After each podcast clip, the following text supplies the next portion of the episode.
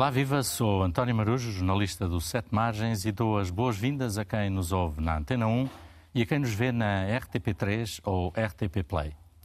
Vivemos dias intensos no país e, sobretudo em Lisboa, com a realização da Jornada Mundial da Juventude, com a alegria e a esperança que as centenas de milhares de jovens de todo o mundo trouxeram às nossas ruas, às nossas casas, às nossas aldeias e cidades.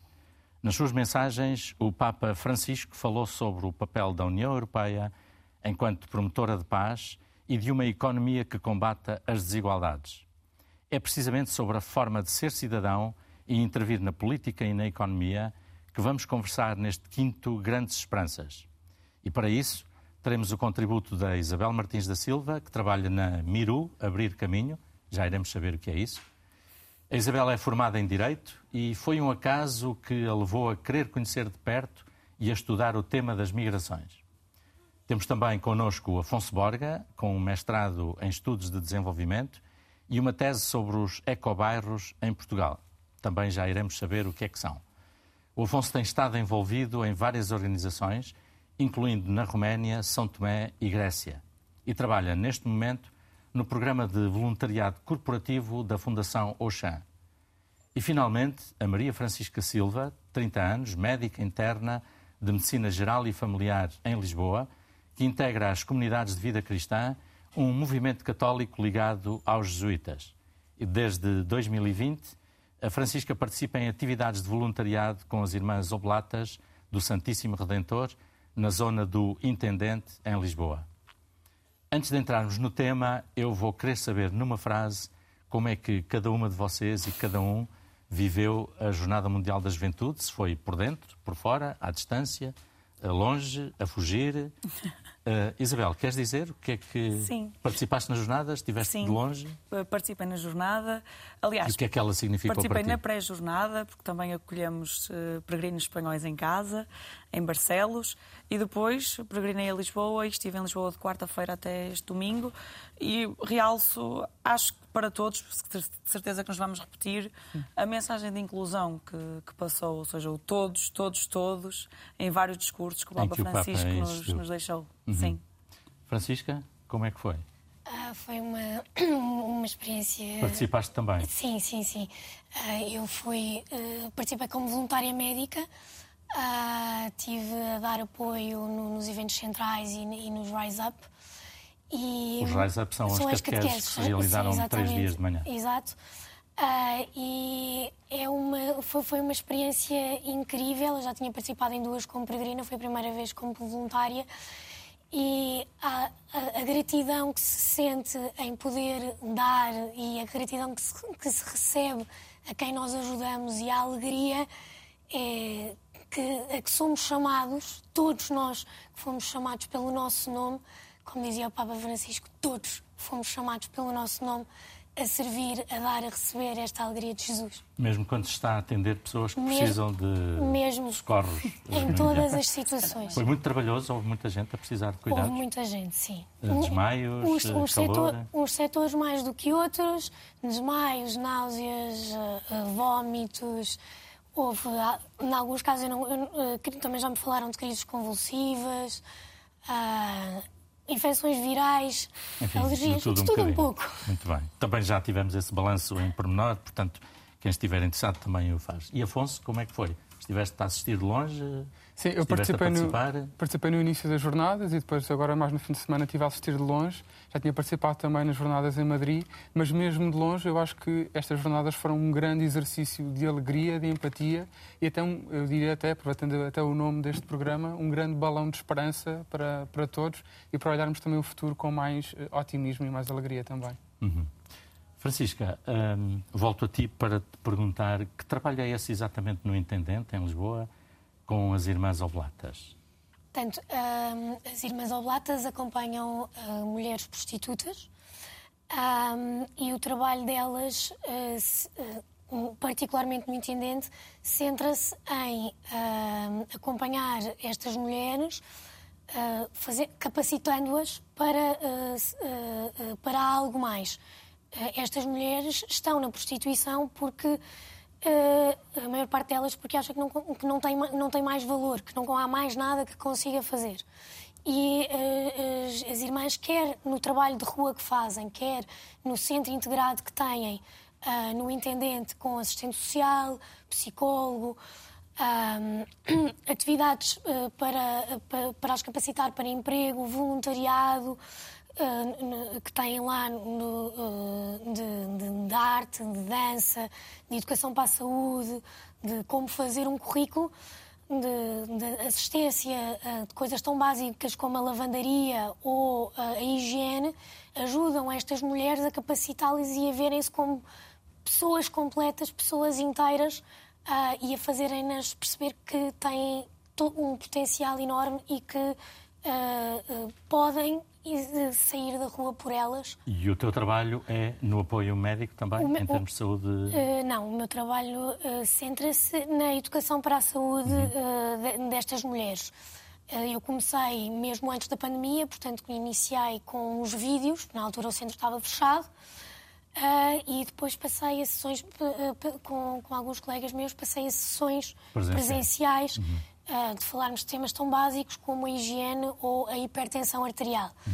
Só de acrescentar que as irmãs, noutras cidades, por exemplo em Madrid, têm centros de acolhimento destas mulheres. Eu já tive a oportunidade de testar em Madrid uh, e. Uh, no, no, centro que, ela, que elas têm em, em, em Vallecas e, e, e, e, é o contacto com as mulheres no, no, no centro de acolhimento uh, ou nas casas, uh, ou, no, ou, ou no, no, no, centro, é uma coisa incrível.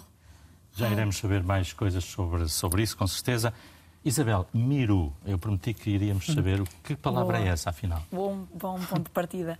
Uh, Miru uh, é o nome... Miru escreve-se M2S-R-U. M-E-R-U uh, e é o nome de um menino, é o nome de um menino paquistanês que viajou do Paquistão até, até à Grécia, que fez, fez toda a travessia com a família e que vive na Grécia desde 2018. Uh, porque, porque é essa pergunta, não é? Uh, Miru dá nome à nossa, à nossa organização, uh, Miru Abrir Caminho. Que está sediada no Porto. Está sediada no Porto e que tem intervenção mais ou menos em todo o norte, norte litoral, e que quando fundámos esta organização em, em 2019, andámos à volta com muitos nomes, mas fez-nos sentido ser o nome de uma pessoa concreta.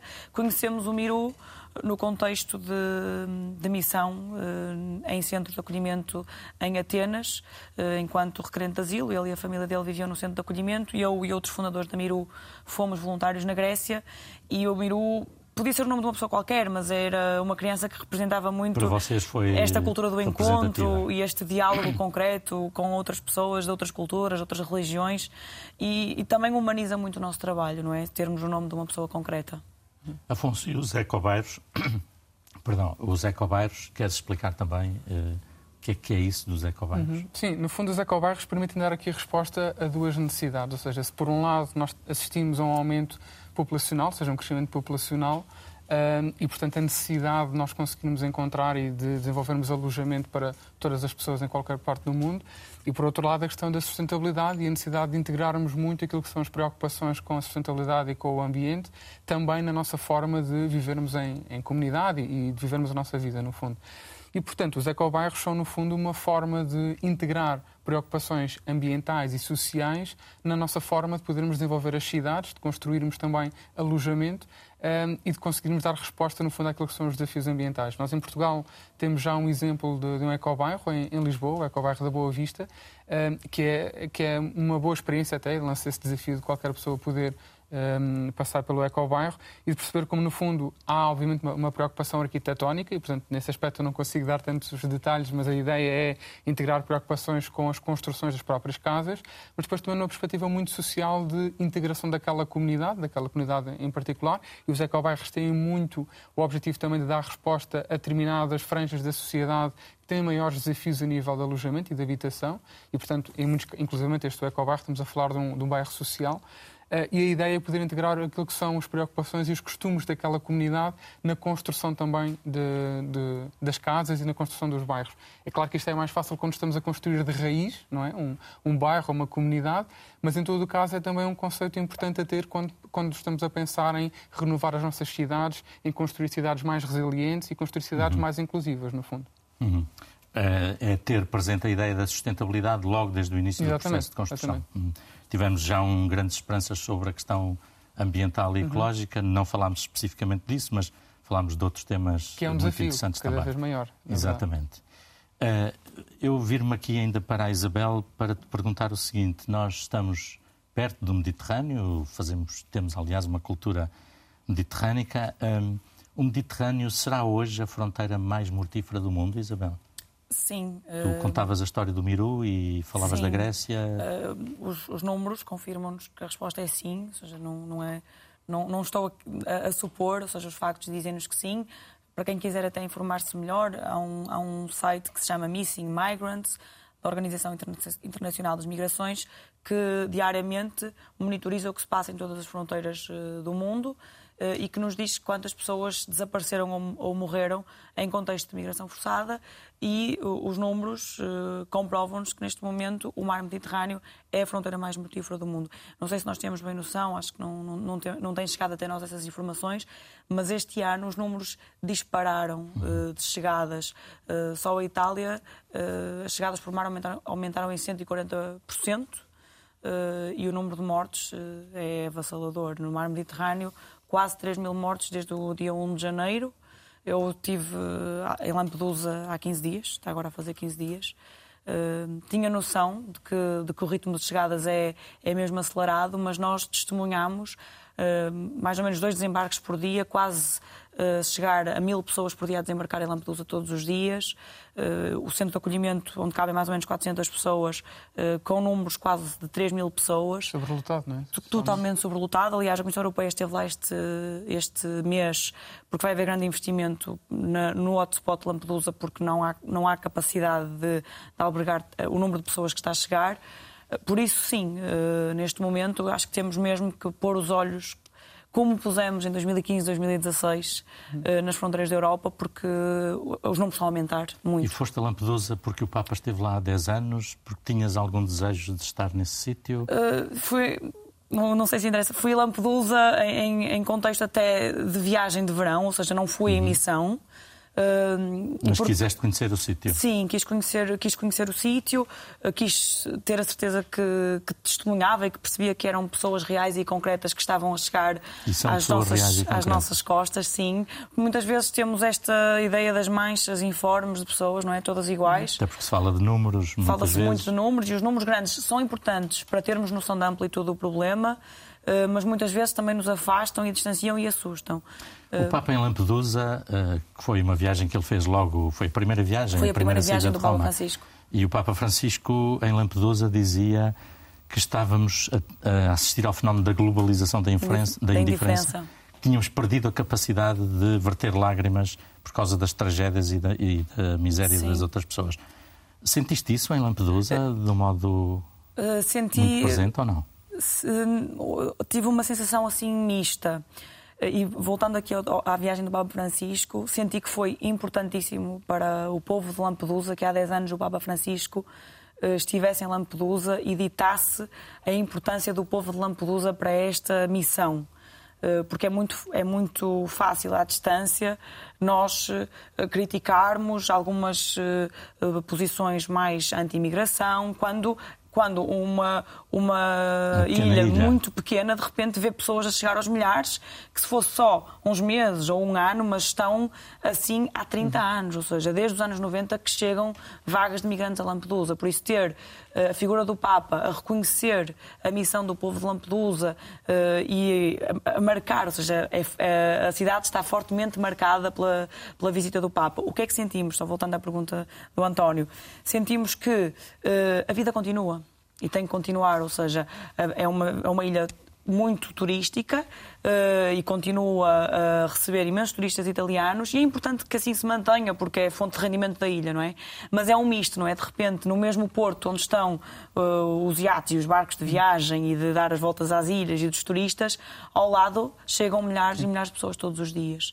Uh, não digo que, que, que, não, que não tenha que ser assim, mas é, é, um, acho que é um, um apelo, é um contraste que nos, que nos choca, não é? Uhum.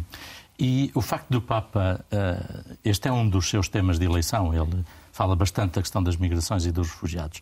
Sentes que, em termos de Igreja Católica, há uma resposta suficiente aos apelos que o Papa tem feito? Uh, eu diria que, que não, que, que, é hum, circunstancial. Ou seja, uh, em 2015, 2016, houve uma resposta e uma, uma mobilização forte das paróquias. Eh, no contexto português, formou-se a plataforma de apoio aos refugiados, uhum. ou uma mobilização em massa de paróquias. Entretanto, creio que se esfumou eh, um pouco toda essa, toda essa vontade. No contexto da vaga de, de pessoas vindas da Ucrânia, acho que houve uma ativação, mas acho que houve uma solidariedade muito uh, seletiva e limitada. Ou seja, nós que trabalhamos com estas pessoas sentimos que é muito difícil ainda para as paróquias estarem preparadas para acolher uh, pessoas que não sejam uh, cristãs, católicas. Ou seja, como é que uma paróquia pode ter uma intervenção com uma família muçulmana, como é que há diálogo, como é que não há. Ou seja, sinto que não estamos preparados para isso. Sendo Ainda que... está muita coisa por fazer, portanto Exato, é sendo que a nível central, eu acho que a maioria das pessoas não sabe, por exemplo, ainda este ano, ou final do ano passado, se não me engano, foram lançadas diretrizes uh, em Roma de como, como criar pastoral migratório intercultural, ou seja, uhum. há, há conteúdo a sair para fora. Eu acho que depois há alguma dificuldade de pôr em prática isto uh, a nível local nas paróquias. Uhum. Afonso, também sei que estiveste em Lesbos, uhum. uh, outra ilha, neste caso grega, certo. onde o Papa, curiosamente, também esteve Exatamente. e de onde, aliás, trouxe uma dúzia de pessoas uhum. para viver em Roma, para trabalhar em Roma pessoas que estavam refugiadas. Foi a mesma razão, a questão dos refugiados, que te levou a Lesbos ou não? Sim, no meu caso também houve muito uma relação também com uh, a minha própria área de estudo, ou seja, como, eu estudei serviço social e, portanto, este tema da questão de, dos migrantes, dos refugiados, sempre esteve muito na, na agenda inclusive enquanto eu estava a estudar, foi muito nesta altura em que se falava depois, se, infelizmente depois muitas vezes são algumas tendências, como a Isabel referiu, no nível de comunicação, mas na altura estava muito presente esta questão um, do, dos desafios que estávamos a sentir no, no, Mediterrâneo, que não, era, não é uma crise de refugiados, eu diria que é uma crise no geral da humanidade não, e não o é uma crise da Europa a propósito dos refugiados. Exatamente, exatamente. Ou por causa de... Sim. E, portanto, aqui foi muito uma possibilidade que tive também de viver, ou seja, não só enquanto estudante de serviço social, e eu acho que isso é muito importante nós podermos, enquanto estamos a estudar também, podermos logo desde cedo estarmos no terreno, vivenciarmos as coisas diretamente no, no terreno, mas muito também tentarmos, tentar trabalhar muito esta questão da humanização, falávamos muito também de que muitas vezes ouvimos falar em muitos números sem darmos rosto e sem darmos um nome uh, àquelas pessoas e, portanto, foi muito este exercício de empatia e de humanização que eu também vivi uh, e tentei viver também em, em Lesbos, ou seja, de viver uh, diretamente no terreno quais é que aqueles desafios. Por outro lado, depois, qual é que poderia ser por muito pouco que isso fosse a minha, um, o meu contributo enquanto futuro assistente social e enquanto estudante, e depois, por outro lado, uma missão que eu tinha também e que todos nós temos enquanto cidadãos de podermos estar atentos a este problema e darmos também a atenção necessária e devida para termos uma maior consciencialização também daquilo que se estava a passar. Hoje estás a trabalhar na área da responsabilidade social das Exato. empresas. Sim. Isso é uma, é uma coisa séria ou é uma forma das empresas lavarem a face uhum. e fazerem umas boas ações para dizer para ficarem de bem com a sua consciência? Sim, é uma boa questão. Eu acho que há efetivamente e pode haver essa tentação das empresas, no fundo, quererem usar a responsabilidade social e, no fundo, o nome que se foi associando à responsabilidade social para muitas vezes taparem ou quererem encobrir depois os impactos e as consequências que têm também nas comunidades. Em todo o caso, eu diria que é cada vez mais uma necessidade que as empresas têm de ter. Se, por um lado, há uma, maior, há uma cada vez maior pressão legislativa também para as empresas adotarem comportamentos cada vez mais responsáveis, há depois, por outro lado, uma pressão social também cada vez maior. Os clientes começam também, os os cidadãos, no geral, começam cada vez mais a querer pressionar e a querer das empresas uma atuação responsável e cada vez mais as empresas têm de adotar a, a, bem até da sua subsistência, da, da sua existência uh, naquilo que é, digamos, o, o, mercado económico, de cada vez mais adotar essas uh, posturas de uh, estarem abertas para a comunidade e estarem atentas àquilo que são os seus impactos. E, portanto, é cada vez mais um, um, tema sério e daí também empresas como aquela onde eu trabalho cada vez mais quererem apostar e quererem criar efetivamente equipas e mecanismos dentro da empresa que trabalhem estes temas de forma séria, de forma concreta, com recursos económicos também, que é sempre uma necessidade que nós falamos quando estamos a falar em, em necessidades sociais, mas é cada vez mais as empresas terem também essa necessidade de olharem para, para a comunidade, porque têm que cada vez mais fazer esse caminho. Acho que já não é uma questão de uh, aquilo que costumamos dizer nice to have, não é? ou seja, não é uma coisa bonita das empresas quererem fazer. É cada vez mais uma exigência que as empresas têm de ter. E a longo uhum. prazo só irão, no fundo, prosperar aquelas que tiverem, no fundo, essa atuação. Mais uhum. do que seja uma coisa bonita que as empresas possam ter, que eu assumo pode ser uma tentação, mas a, longo, a médio prazo, a curto prazo, digamos, será uma tentação que será rapidamente uh, descoberta e posta, no fundo, em xeque e as empresas aí têm de uh, tomar uma posição, têm de uhum. tomar uma atitude e entrar, no fundo, neste, neste caminho que é inevitável, no uhum. fundo.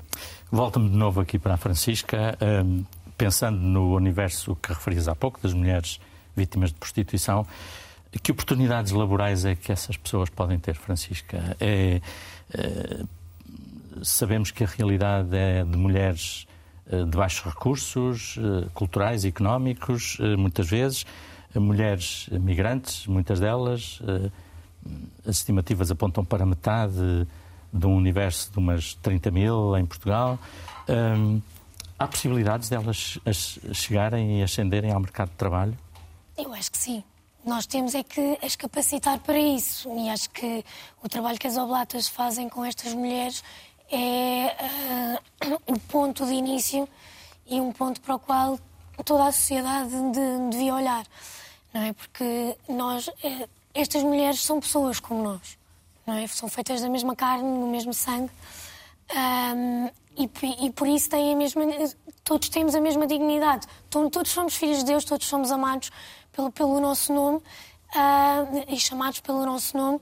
E, portanto, temos que olhar para estas mulheres, não como as mulheres da má vida, não é? Uhum. Como, como, como, muitas vezes se, ouvimos ao longo do tempo, mas como mulheres, como pessoas, não é? E, portanto, uh, este acompanhar esta situação de, de fragilidade uh, que, todos nós, que, que, elas têm num extremo, uh, uma extrema fragilidade, muitas delas vítimas de, de, um tráfico silencioso em termos de números, não é? São pessoas. Uhum.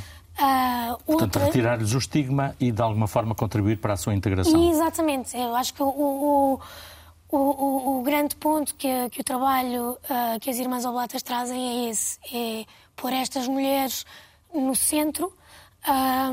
No, no, centro da questão, pôr a mulher no centro da questão e, não, e, e capacitá-la a dizer tu consegues mais, tu vales mais e eu, eu vou-te dar uh, armas e ferramentas para tu conseguires fazer o teu caminho. Quer dizer que essa integração pode passar pela legalização da prostituição ou não, na tua perspectiva? Uh, é assim, a perspectiva, uh, não, nós deixamos as leis e, e, e a legalização uh, assim um bocadinho à parte. Ou para seja, outro debate.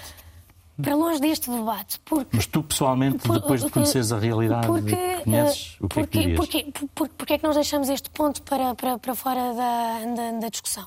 Por duas questões. Primeiro, porque a maior parte destas mulheres não está na prostituição porque quer. Está na prostituição porque não vê outra alternativa. Uhum. Portanto, aí, se houvesse legalização, não ia, não, ia, não ia ajudar em nada estas mulheres. Não é? e porque nós, uh, uh, uh, o, o, ponto das Irmãs Oblatas e da de toda a família Oblata é acompanhar a mulher, acompanhar a decisão da mulher e dizer: olha, tu tens aqui ferramentas, tens aqui outras oportunidades e quando tu estiveres pronta, tens aqui, nós estamos aqui e acompanhamos, e acompanhamos-te o caminho todo. Portanto, a legalização ou não legalização é outro debate, é outro debate não, entra, não entra neste ponto. Entretanto, vocês e muitos milhões de pessoas pelo mundo inteiro estão comprometidos e comprometidas em organizações, instituições, associações várias, grupos, a fazer o bem, a fazer, a lutar pela dignidade das pessoas, a apoiar quem precisa.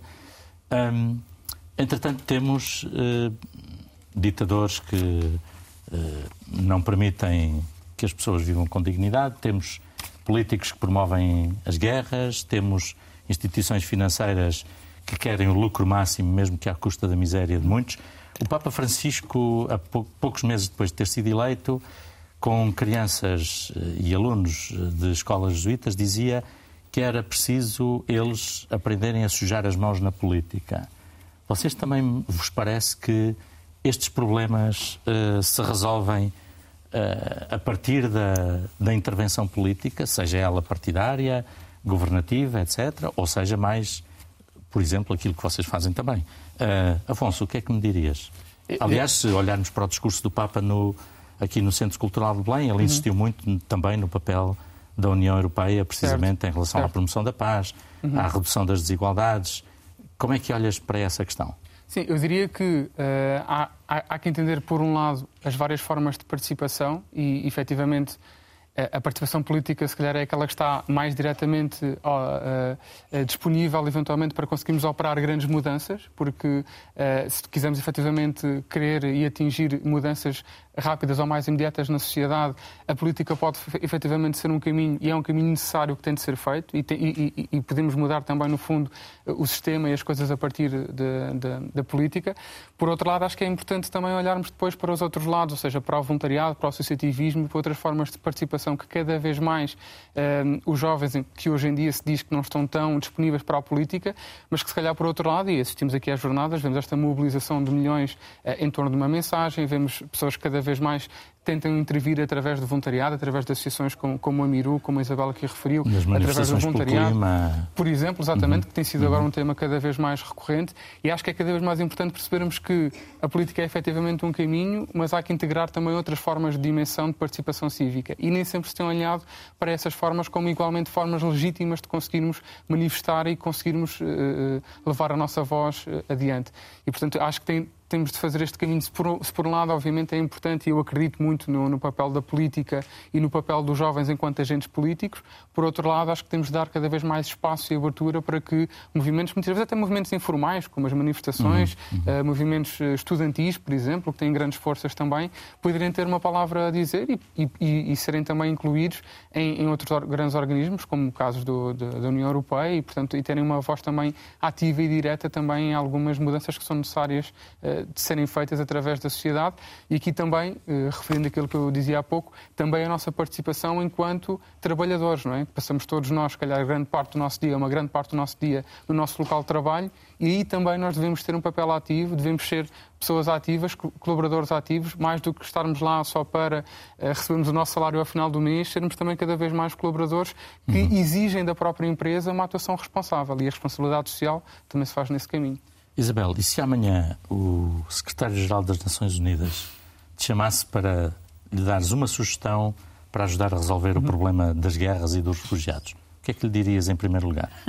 Qual era a primeira antes, sugestão? Antes de começarmos este debate, estávamos lá fora a, a pensar a quem é que esta pergunta calharia. Uh, não sei se foi pouca sorte ou, ou muito a calhar-me a mim. Uh, uma das coisas, uh, citando Papa Francisco, desarmamento total não é uma utopia, não é?